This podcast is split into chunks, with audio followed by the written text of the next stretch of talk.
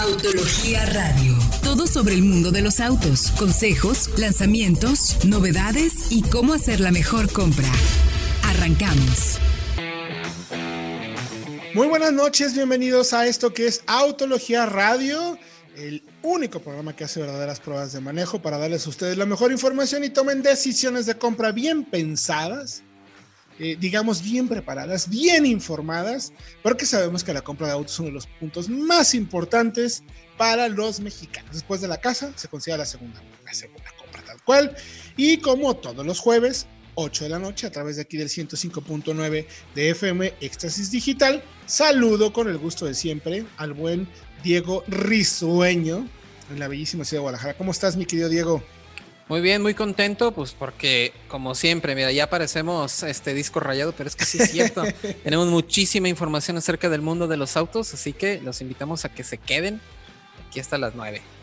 Hay muchísimo, de verdad, eh, va, a parecer que es un programa medio General Motoresco, pero bueno, ahorita les explicamos por qué. Pero hay una cantidad de información. Por fortuna, nuestra industria se está reactivando eh, paso a paso, poco a poco. Eh, y hay, de verdad, insisto, muchos, muchos temas de los cuales platicar y por eso también saludamos, con el gusto de siempre, al buen Fred Chabot, antes una persona eh, pues muy aventada, muy lanzada y que ahora empieza a sentar cabeza rápidamente. ¿no? me digas porque sigo pensándolo. Eh, bueno, Héctor Diego, saludos al productor también, a la audiencia.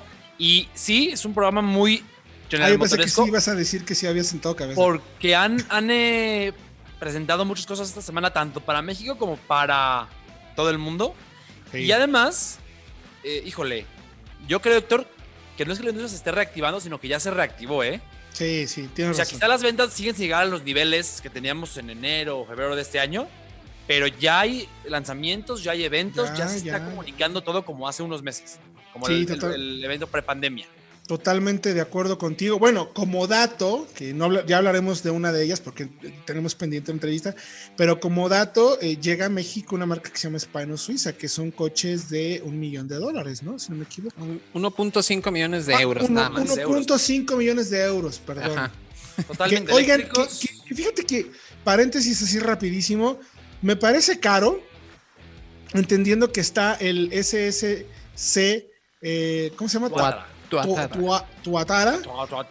El más rápido del mundo de 532 kilómetros, que vale 1.6 millones de dólares. Me compro mejor ese. ¿No? Bueno. ¿No? ¿A poco te comprabas un hispano suiza con No, no, yo no. Yo me compraba el, el Shelby. es más, ni uno ni otro. Yo compraba un Chiron. Así no fue más rápido. ¿eh? Me compraba el Bugatti. Pero yo creo que ofrece hispano suiza es un poco la exclusividad, que también la tienen los otros dos y el tema de la electrificación, porque son coches eléctricos. Entonces ahí. Un, un Rimac, Fred. Hoy, sí, hoy ah, sí. Hoy sí, ya con los eléctricos. Tengo sentimientos encontrados y justo en este programa los vamos a, eh, a, mostrar, a poner a flote, a discutir. porque creo, si no me dejarán mentir, eh, bueno, vamos ya directo a la información. Arroba autología online, arroba solo outs para que me manden sus comentarios y sugerencias.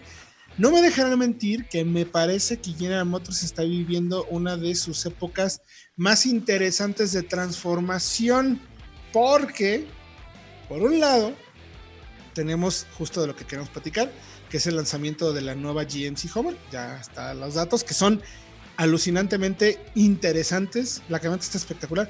Pero al mismo tiempo tenemos, del otro lado, uno de los mejores autos que también ha concebido, pero con enfoque deportivo, que es el Corvette, que ahorita les iremos diciendo por qué también queremos hablar de eso. Entonces, que, casualmente hoy justo en, el brief que tuvimos también de, con la marca, en cuanto acabó un equipo de diseño de terminar el Corvette, se puso a trabajar en Homer. ¿A, qué no sabían eso? ¿Saben qué es interesantísimo del Homer? A ver qué opinan. A ver qué, qué les parece. Creo que es un aciertazo de General Motors haber traído a la marca de regreso en este momento a un coche eléctrico, porque pienso que la forma de competir contra Tesla, una marca que ya tiene mucho nombre, que es principalmente una moda, me parece, era con otra moda. Creo que con Homer lo van a lograr. Con un producto que sí, la marca tiene mucho nombre, pero además el producto tiene una esencia y tiene una. es sustancioso, por llamarlo de esa forma. Yo, yo fíjate, Fred, que más allá de considerar moda, diría que la marca dijo, a ver, a ver, a ver, a ver. Como que se sentaron en su oficina y dijeron, ¿cómo demonios puede ser que Tesla nos esté poniendo unas sacudidas con, con, modelos que estoy de acuerdo contigo, Fred, son más moda que buenos productos? No están mal. Pero sí también creo que son productos muy que tienen un halo ahí de marketinero que ha logrado hacer el, porque Elon Musk es un genio para eso.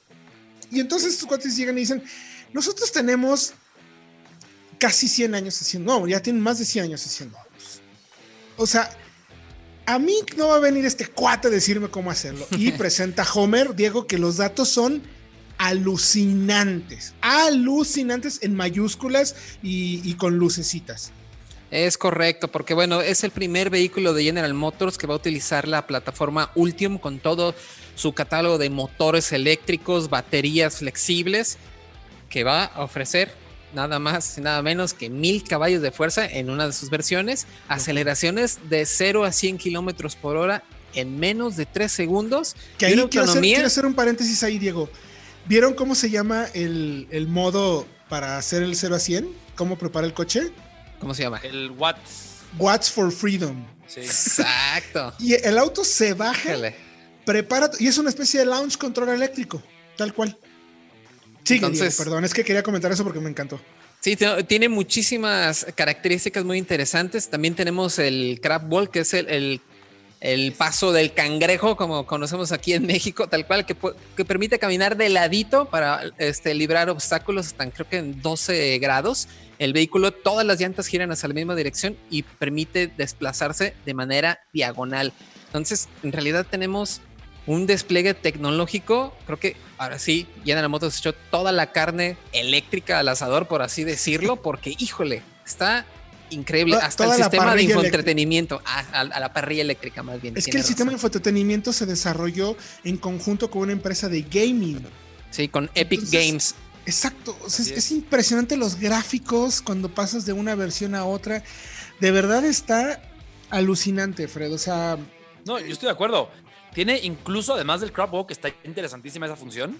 Tiene una, no es una protección, está casi, es un armor, es una, ¿cómo llamarlo en español? Blindaje. Armadura. Blindaje, una armadura para, para los bajos del auto para que no pegue. Además, tiene hasta 18 ángulos de cámara exterior para, no solamente para estacionarte, porque eso ya es cualquier cosa.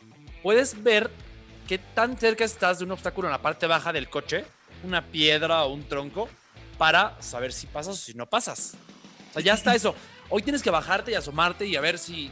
Ya no. Sí, ahí es tu cámara y ves si, si, pasas, pasas. Ya, ¿se acuerdan cuando, lanzaron la Bronco? Que anunciaron que tenía llantas 75 pulgadas de serie, que era como, wow, en las versiones más equipadas. Aquí las tienen en todas las versiones. Y como opción, tiene unas de 37 pulgadas. Wow. O sea, un todoterreno real. Y, y a pesar de ser eléctrico, este torque inmediato que te da el motor eléctrico va a ser aprovechado precisamente en este tipo de circunstancias. Y, luego además eh, cosas, eh, conceptos tan interesantes como esto que le llaman extract mode, que te permite subir el auto hasta 6 pulgadas, o sea, son, ¿cuántos 6? Son un montón. 10, 12. 12, 12. Sí, más, más de 12. más, de 12, casi 15, casi 15 más o menos. Por ahí más o menos. O sea, tiene eh, suspensión eh, neumática, las llantas pueden girar, tiene doble dirección, hasta 18 modos de, de, dirección, según platicaban hoy. O sea, es de verdad algo soberbio, espectacular, interesante. Los queremos invitar a que vayan a autología.com.mx porque necesitamos dos programas, de verdad, para contarles todas las tecnologías que tiene. Pero incluso, eh, bueno, regresando al corte, regresando de música, me gustaría que detalláramos un poquito más, dos, tres cositas eh, sobre el tema, porque, porque creo que vale la pena. Y luego de ahí eh, nos vamos, gracias a ir a la magia del radio, vamos a hablar también de MG en México, que se acaba de presentar el día de ayer, para conocer toda la gama, los modelos, cómo llegan, pero eso se los contaremos después de música, aquí haciendo honor a The Outfield en Autología Radio. Estamos de regreso aquí en Autología Radio y tenemos que complementar la información de Homer antes de que vayamos ahorita con MG en México. A ver, datos rapidísimos, Fred, Diego. ¿Qué tenemos que saber? Importantísimo. Pues bueno, ya comentamos que es el primer vehículo con la plataforma Ultium, con la nueva eh, generación de baterías y motores. Y creo que es muy subjetivo, pero incluso el diseño está muy bien logrado. Y creo que Fred no me dejará mentir, pues va directamente en contra de Tesla Cybertruck, ¿no, Fred? Así es, y de Rivian. Creo que el tiro que se van a dar ahí las dos va a ser interesantísimo de ver, a ver cómo evoluciona. Y ya lo platicamos fuera del aire, Héctor Diego. Creo que esta Homer eh, EV es lo que la Cybertruck debió haber sido. Entonces, o sea, por tema de evolución de diseño, está mejor aterrizada, pero sigue siendo innovadora. Tema de pantallas y tecnología en el interior, las cámaras, es soberbia. Y además, tiene, viene, viene con cuatro versiones. De inicio, se presenta la versión eh, tope de gama, digamos, la Edition One 2021, con mil caballos de fuerza, alrededor de 560 kilómetros de autonomía y aceleración a 100 en alrededor de 3 segundos. Pero luego vendrán otras tres versiones de acceso a la gama, que son las que van a ser, digamos, las de mayor volumen. Porque en 2022 eh, llega la Homer EV de la versión 3X, con 800 caballos y autonomía de 480 kilómetros, de menor precio. Luego viene en 2023 la 2X, con motor dual, ya no triple, de 625 caballos de fuerza. Y en, en el 24 llega la versión de entrada, con un precio de 80 mil dólares, que ojo, es mucho dinero, pero para un coche eléctrico de este tipo puede ser. Vaya, no es más lo que cuesta una pickup hoy con motor de gasolina normal. exactamente, exactamente. Ya tiene autonomía de 400 kilómetros, que Suficiente. un muy buen dato. Suficiente, la verdad. Muy buenos datos. Vayan por favor a www.autologia.com.mx para que chequen toda la información. Y ahora vamos con MG en México. Esto es el lanzamiento de la semana. MG llega a nuestro mercado con una estrategia, de verdad créanme, bastante interesante. Llega con tres modelos, un sedán llamado MG5 que es tamaño del Jetta, pero que por precio y orientación que ellos le quieren dar, va a participar contra modelos como eh, Onix, eh, Versa, por ejemplo, e incluso el sedán Río de Kia. Luego están las SUV ZS, que va más o menos en el tamaño de unas X30 Celtos. Y luego tenemos a la HS, que va más contra CRB, CX5, eh, la, la, Kia Sportage, por ejemplo. Pero además de estos tres modelos, hay dos cosas interesantes con la marca. La primera tiene que ver definitivamente con que hoy, a partir de hoy, ya tienen la página de internet que es mgmotor.com.mx. Ahí puedes hacer ya apartados digitales de la camioneta de la ZS, que es la, versión de la SUV de entrada de este tamaño de SUV subcompactas, por así decirlo, eh, la puedes comprar de manera digital y te la van a entregar en el 2021. Hoy en día ya en las agencias, que les cuento, hay una en Ciudad de México, hay dos en Ciudad de México, en Interlomas, Estado de México y una en el aeropuerto. Hay tres en la ciudad de Monterrey y hay otra más en Quintana Roo. De la mano de esta estrategia de, agencias, al cierre del año esperan tener 17 ya funcionando y se han detenido por un tema de la, de la pandemia, ¿no? Como se ha estado viviendo. Lo interesante también es que están esperando que en los primeros 12 meses lleguen a vender el 1.5 de market share, que son alrededor, eh, si en el mercado como lo estamos viendo a que cerraría o que podríamos estar en los próximos años de un millón de unidades, estamos hablando de 10 mil más o menos, 10.500, 11 mil unidades con estos tres modelos, aunque también nos informaron que hacia el futuro, los siguientes meses, van a llegar más modelos, incluso hablan por ahí de vanes de trabajo y vehículos de lujo. Ahora, vamos al detalle claro, fino y preciso. Las versiones y precios. El sedán MG que les digo, insisto, mide 4.6 metros. es, un auto grande, ya me subí, la percepción de calidad no lo hemos manejado todavía, pero la percepción de calidad y todo lo que tenemos es, es bastante buena. O sea, yo lo pondré incluso a nivel como de Kia, en ese sentido, se, percibe bien, con buenos acabados, incluso en algunos puntos mejores materiales que la coreana, sobre todo en las puertas traseras de los tres modelos. Y vamos con, insisto, con el MG5, que es el sedán. Arranca en 245.900 pesos. Luego, eh, dependiendo del equipamiento, que puede empezar con dos bolsas de aire y hasta seis bolsas de aire. Lo que sí se mantiene siempre son frenos ABS, control eh, eh, con EBD y control de estabilidad en todas las versiones. Eso sí está clarísimo, en todas las versiones. lo interesante es que termina en 319.900 pesos con CBT, piel, los detalles que les comentaba, cámara de 360 grados, una pantalla táctil de 10.1 pulgadas, aunque lo único que nos deja como a pensar para hablar más adelante va a ser el tema del motor. Es un 4 cilindros, 1.5 litros, con 113 caballos y 110 pie de torque. Nos parece, para las condiciones de nuestro país, un poco contenido. Y cuando platiqué con gente de la marca, con la gente, con los chinos, pues con el equipo comercial que viene desde China, me dijeron que también están trabajando ya en el desarrollo de un motor 1.5 pero turbo que seguramente ofrecerán en este modelo. O sea, lo están preparando justo para este modelo. Es un motor diferente al que tiene los siguientes autos de los que vamos a comentar. En tamaño, vamos ahora con la ZS. Es una subcompacta, como les decía, rival de Kicks contra HRB en, ese segmento. Eh, interesante, arranca en 285-900, también muy buen precio, incluso es un poquito más grande de tamaño, y termina en 378-900. Recordemos, dato inmediato, por ejemplo, la Creta eh, con motor turbo está terminando en 454, que es la que acaba de llegar. Esta está pues 70 mil pesos abajo con mucho el equipamiento, aunque, ojo, también llega con el motor de 1.5 y 114 caballos, caja manual de 5 velocidades o una automática de 4 cambios. Esta no tiene CBT.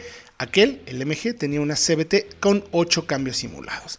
Y completa la versión, la más equipada, la MGHS, que para ellos, como lo mencionan, es como el tope de gama, la más importante, eh, el modelo que representa todo lo que son capaces de hacer. Viene con dos mecánicas. Tenemos un 4 cilindros de 1.5 litros con 160 caballos y 180, 184 libras pie.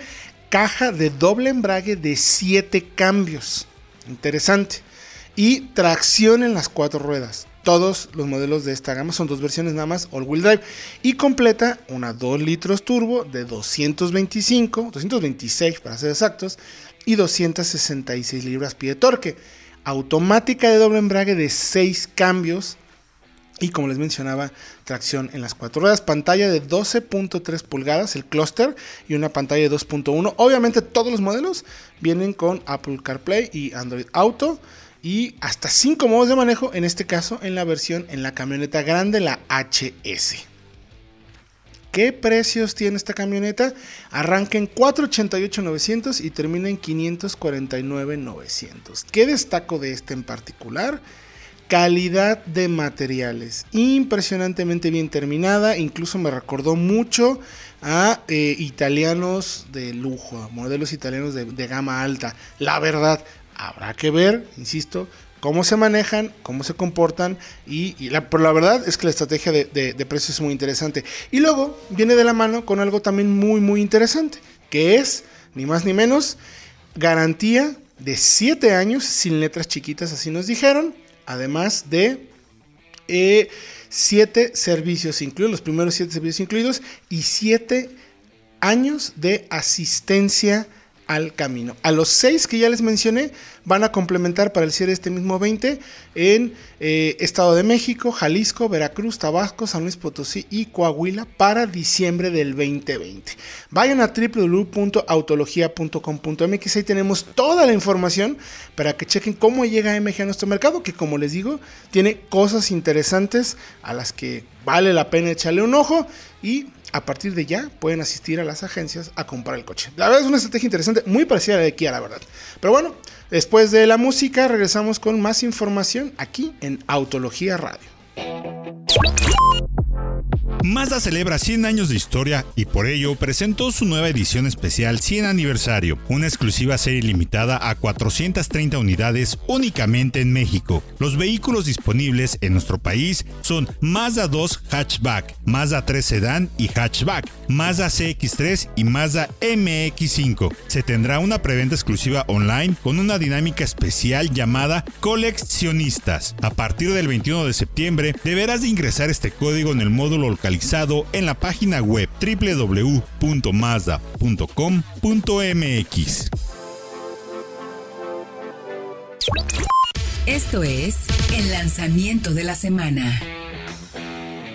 Estamos de regreso en Autología Radio. Muy interesante las opciones de MG en nuestro país, la verdad.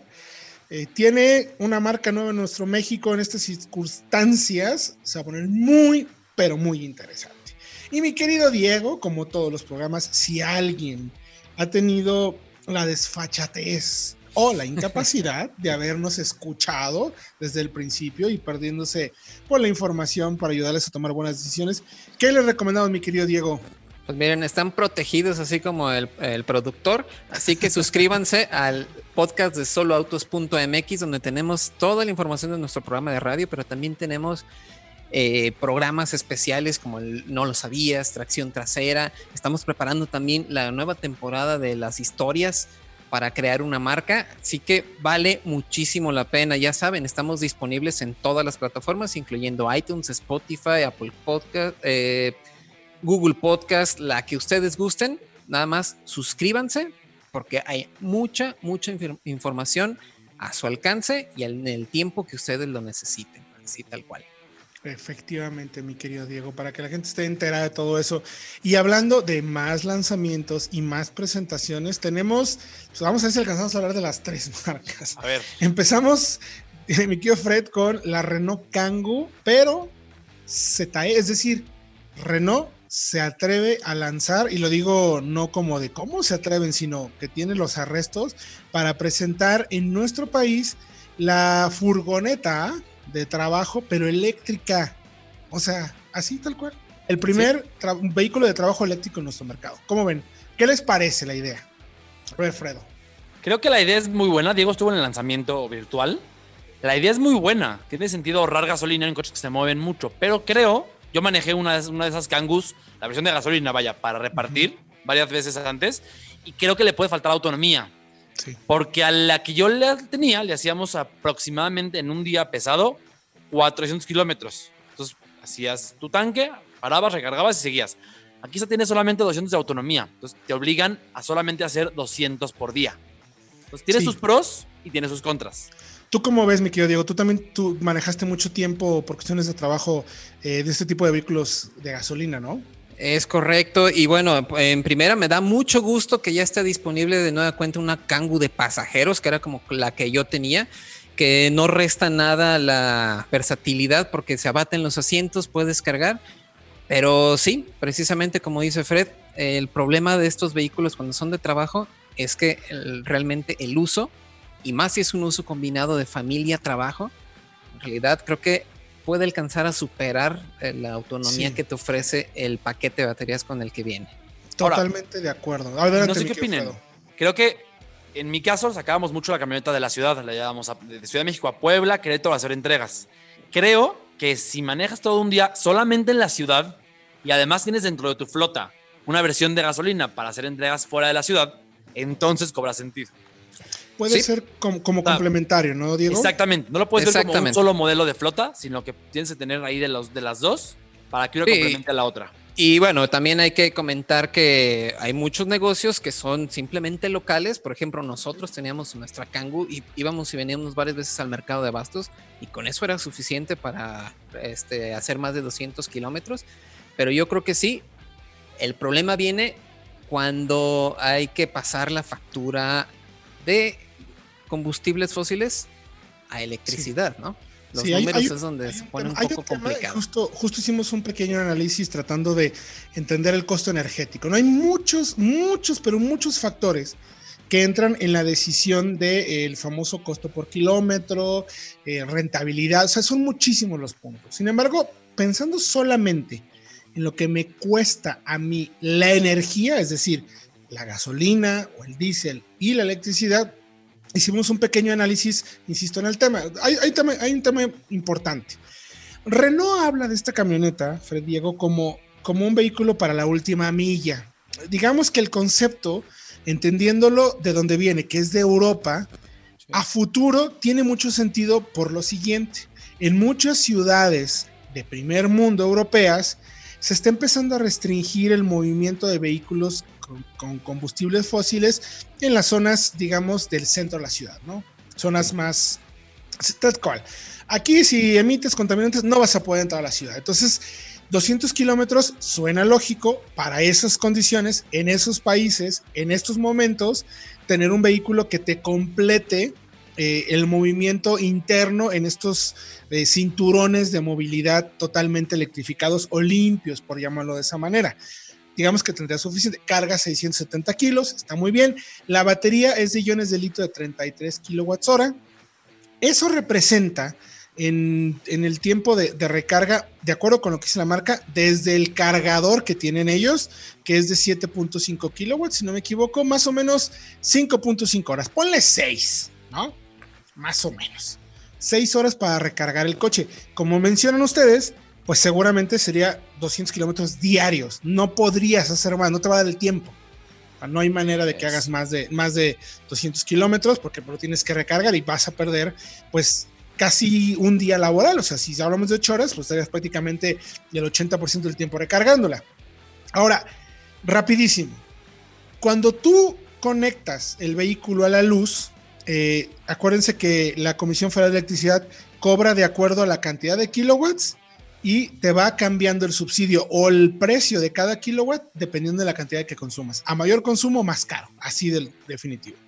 Los primeros 75 kilowatts en promedio en nuestro país te lo cobran a eh, punto 850, pesos por kilo. 85 centavos. 85 centavos, perdón. Tienes, razón. Los siguientes 65 se cobran a un peso con dos centavos. Y ya cuando te pasas de estos 140 kilowatts bimestrales. Pero seguramente vas a superar además. Es que 140 kilowatts bimestrales este, no te sirven para nada en cargar una camioneta. Ya te cobran a 3 pesos cada uno. Tú estarías utilizando con la Kangoo ZE, entendiendo que es un vehículo de trabajo y que lo tendrías que usar diario para que valga la pena, estarías usando 231 kilowatts semanales o 924 anuales, perdón, mensuales. Eso significa, en los números, cobrando los primeros a 140, como les dije, y luego los, los siguientes a 3 pesos, 2.485 pesos te costaría mensualmente mover la camioneta. En gasolina se mueve a 7.692, porque la marca insiste, esto representa un 90% de ahorro en mantenimiento y todo. Sin embargo, o sea, digamos, digamos que el uso de la energía sería 3.2 veces más costoso en la gasolina que en el, en el, modelo eléctrico. ¿Cómo ven? Pues es exactamente, yo creo que las limitantes que, que, puede tener precisamente con el paquete de baterías, con la capacidad con las tiene, porque si fuera uno que eh, ofreciera más autonomía, en realidad, pues a lo mejor los costos para una empresa que tuviera una flotilla de estas camionetas, a lo mejor sería, al final sería mucho mejor. Sí, totalmente de acuerdo, mi querido, Diego. No sé, Fred, o sea, al final, eh, dices, con, el tema del uso se vuelve, o sea, tiene sentido por el ahorro, pero hay tantas letras chiquitas en el, en el mantenimiento, en el uso, en el cobro de la electricidad que afecta, va a terminar afectando el tema. O sea, no, lo podemos saber a ciencia cierta, es el problema. Yo daría un último, un último punto que me parece valioso.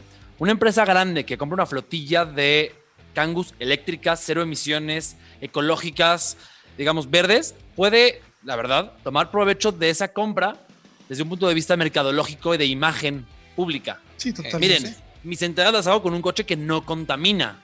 Entonces, es otra, otra, otro, otro beneficio, digamos, invisible, podría ser, pero que sí toman en cuenta las empresas al momento de tomar decisiones así. Totalmente. Y ojo, dato importante, una Kango a gasolina hoy día cuesta 254.900. Esta Kangoo ZE eléctrica empieza en 699.900. Es 174% más costosa. Cuando yo como empresa, solamente considerando el gasto energético, o sea, lo insisto, cuánto necesito pagar de electricidad para moverme y cuánto necesito pagar de gasolina para moverme los mismos 5 mil kilómetros mensuales, más o menos, 6.9 eh, años para que puedas amortizar el costo adicional del modelo de, eléctrico contra el de gasolina.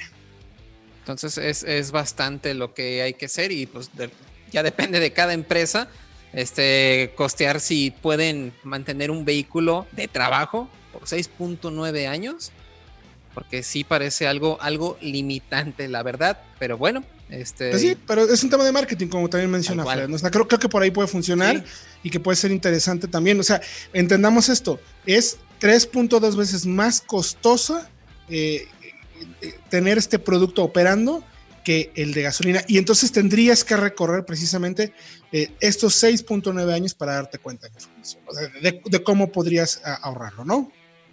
De acuerdo. Sí, sí, completamente, pero pues qué bueno que ya regresó al menos la de pasajeros. Y se nos fue por completo el tiempo, el bloque como tal. ¿Qué les parece si regresando contamos un poquito más de la información que tenemos con, eh, nos faltó mencionar las versiones de largo, Escalade y nuestro recorrido por la carrera panamericana a bordo del el Chevrolet Corvette 2020 C8. ¿Verdad? Me van a odiar, pero híjole, tengo mucho que contarles. Regresamos después de un corte aquí en Autología Radio. Vamos con la prueba de la semana. Estamos de regreso, ya último bloque de información en Autología Radio. Me gustó mucho el análisis de la Renault, la verdad. Creo que ahí la gente va a tener que empezar a poner todas sus piezas. ¿Cómo ven? ¿Se va a seguir vendiendo? ¿Va a funcionar o no? ¿Qué, reflexión final tienen sobre la Renault? Me muy parece importante. Muy, muy complicado para Renault, sobre todo porque las empresas mexicanas no sé realmente qué tan dispuestas estén a desembolsar 700 mil pesos por una camioneta que solamente les va a rendir 200 kilómetros y ojo, por día. Ojo, sin un solo incentivo real o sea, buenos incentivos. Ese es el problema. Eso también tiene mucho que ver. Eso, ¿Por qué funcionan estos, en, estos vehículos en Europa? Porque el gobierno sabe que tiene que pues, incentivarlo. O sea, queremos eh, eh, ciudades más limpias, menos contaminantes. Pues sí, la tecnología cuesta, vamos de la mano, nos ayudamos unos con otros. Ahí sí es importantísimo el papel de gobierno y vamos a ver si aquí logramos que, autoridades empiecen a entender poco a poco, ¿no? Cómo, cómo funciona este tipo de temas. Pero bueno, nos vamos a pasar de la electricidad a, eh, pues, quemar gasolina como locos, en pocas palabras. No sé el consumo, pero sí sé, los altos niveles de consumo los desconozco, pero sí les puedo decir que los altos niveles de diversión sí los tengo muy claros. Tal cual. Sí. Saben que la carrera panamericana es uno de los rallies más importantes, no en México, ¿eh? en el mundo. Ahí el señor productor no nos dejará mentir. La carrera panamericana es una de las carreras, aunque lo que pasa es que nunca lo invitan, ¿verdad? O sea, él no, él no sabe lo que es eso. Pero la carrera panamericana eh, inició en los 50 precisamente como una idea de promoción turística para la carretera panamericana que salía desde Estados Unidos hasta Panamá, cruzando por México y era una carrera para invitar a la gente a participar, como la Milemigria y ese tipo de, de, rallies de, autos que se hacen hoy en día también, que, que también son de esa época, para mostrar el país, ¿no? Tal cual. Se hizo del 50 al 54, luego se paró y en el 88 la reinició un grupo de promotores, Lalo León, que lo que hace, antes se corría de Chiapas hasta Laredo, ha cambiado en diferentes épocas, diferentes momentos, y hoy eh, tiene, la, tiene en este año y el año pasado, hicieron algo muy interesante que se llama Sports and Classic Tour. Es decir, dentro de la cara panamericana, que como características rapidísimas, son vehículos de 50 a 60 más o menos, eh, carrocería que tienen que mantener, pero tienen la oportunidad de modificar todos los fierros. O sea, puede ser un Studebaker de los 50 con todos los fierros de un deportivo de última jornada. Y son tramos cerrados donde pues sí es un rally de velocidad, o sea, vas hecho la mocha, en pocas palabras. Y este tour lo que permite es que todas aquellas personas que aman la Panamericana, que aman manejar y tienen un coche nuevo, pero que no van a competir, no van por tiempos, pero sí vas por la experiencia, puedes correr, te o sea, las mismas etapas que están cerradas para que corran los vehículos de producción, perdón, de Panamericana, puedan correr vehículos nuevos de producción o algunos clásicos también en, estos tramos. Hay un espacio para 20 coches. Dicho todo esto, pues nosotros aprovechando la oportunidad dijimos, oigan, ¿por qué no llevamos un Chevrolet Cobalt C8?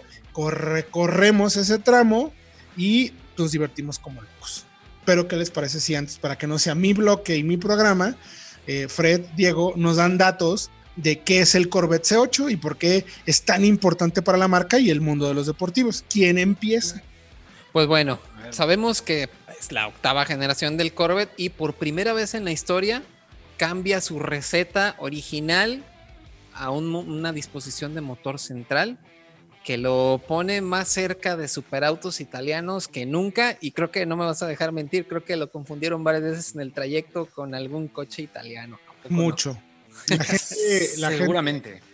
pegaba de gritos, mira nomás un Lamborghini, un Ferrari, Y, creo que ha habido ahí una crítica. Sí, tiene una, sí tiene un look muy, muy de exótico. Pero, pero creo que ha habido una crítica injusta en contra del Corvette. Porque dicen es que es una copia de un Ferrari. No es una copia de un Ferrari y de un Lamborghini. Es que para esta octava generación montaron el motor en posición central, es decir, entre el eje delantero y el trasero, y ya no en posición delantera. Y eso obviamente cambia las proporciones radicalmente del coche, porque el cofre es más cortito, ya no, ya no, ya no hay un motor por debajo del cofre, es un cofre más cortito y una, digamos, una cabina más larga, porque el motor va montado tal cual casi dentro de la cabina. Entonces no es que copia al, Corvette, al Ferrari o al Lamborghini, sino que toma esa misma disposición que creó Lamborghini en los 60 con el Miura. Y por eso tiene la misma silueta. Pero creo que los trazos característicos del Corvette, calaveras, faros, siguen siendo muy Corvette. Eso es un hecho. Es correcto. Y bueno, y pues, ¿dónde te tocó manejar? ¿En, las cumbres de Maltrata allá en Veracruz? ¿O dónde? No, justo escogimos el tramo entre la Ciudad de México y Morelia.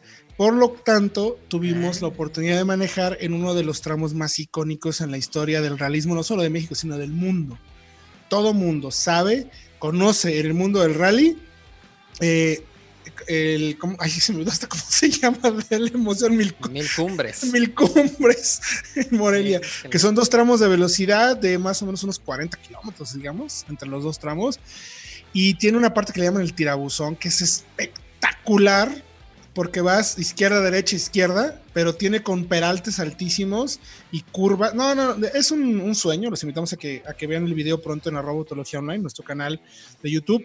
Pero lo interesante es como, como menciona Freddy, como mencionas tú, Diego, es eh, la configuración cambia y, y, cambia principalmente porque los mismos ingenieros de, de Corvette, de Chevrolet, dijeron, ya no le podemos sacar más provecho y ventaja al, pues, a lo que tenemos hoy en día, como lo conocemos en Corvette, llegaron a 755 caballos con el CTR1. Dice, ya no se puede más. Vamos a empezar a recambiar la historia del modelo. Lo hacen de motor central con solo, y pongo entre comillas, con solo 495 caballos es tan rápido en datos oficiales como el ZR1, que tiene casi el doble, ¿no? Es a lo que iba. ¿Y por qué? Por, ¿cómo, es posible que este Corvette C8 con 500 caballos, 495, sea tan rápido, incluso más rápido en ciertas mediciones, que el anterior con casi 760 tenía, 755? Correcto. Bueno, es que es un tema de balance. Tener el motor tan pesado al frente, las ruedas traseras son las que tienen tracción, las que empujan al auto, no están, digamos, pegadas al piso.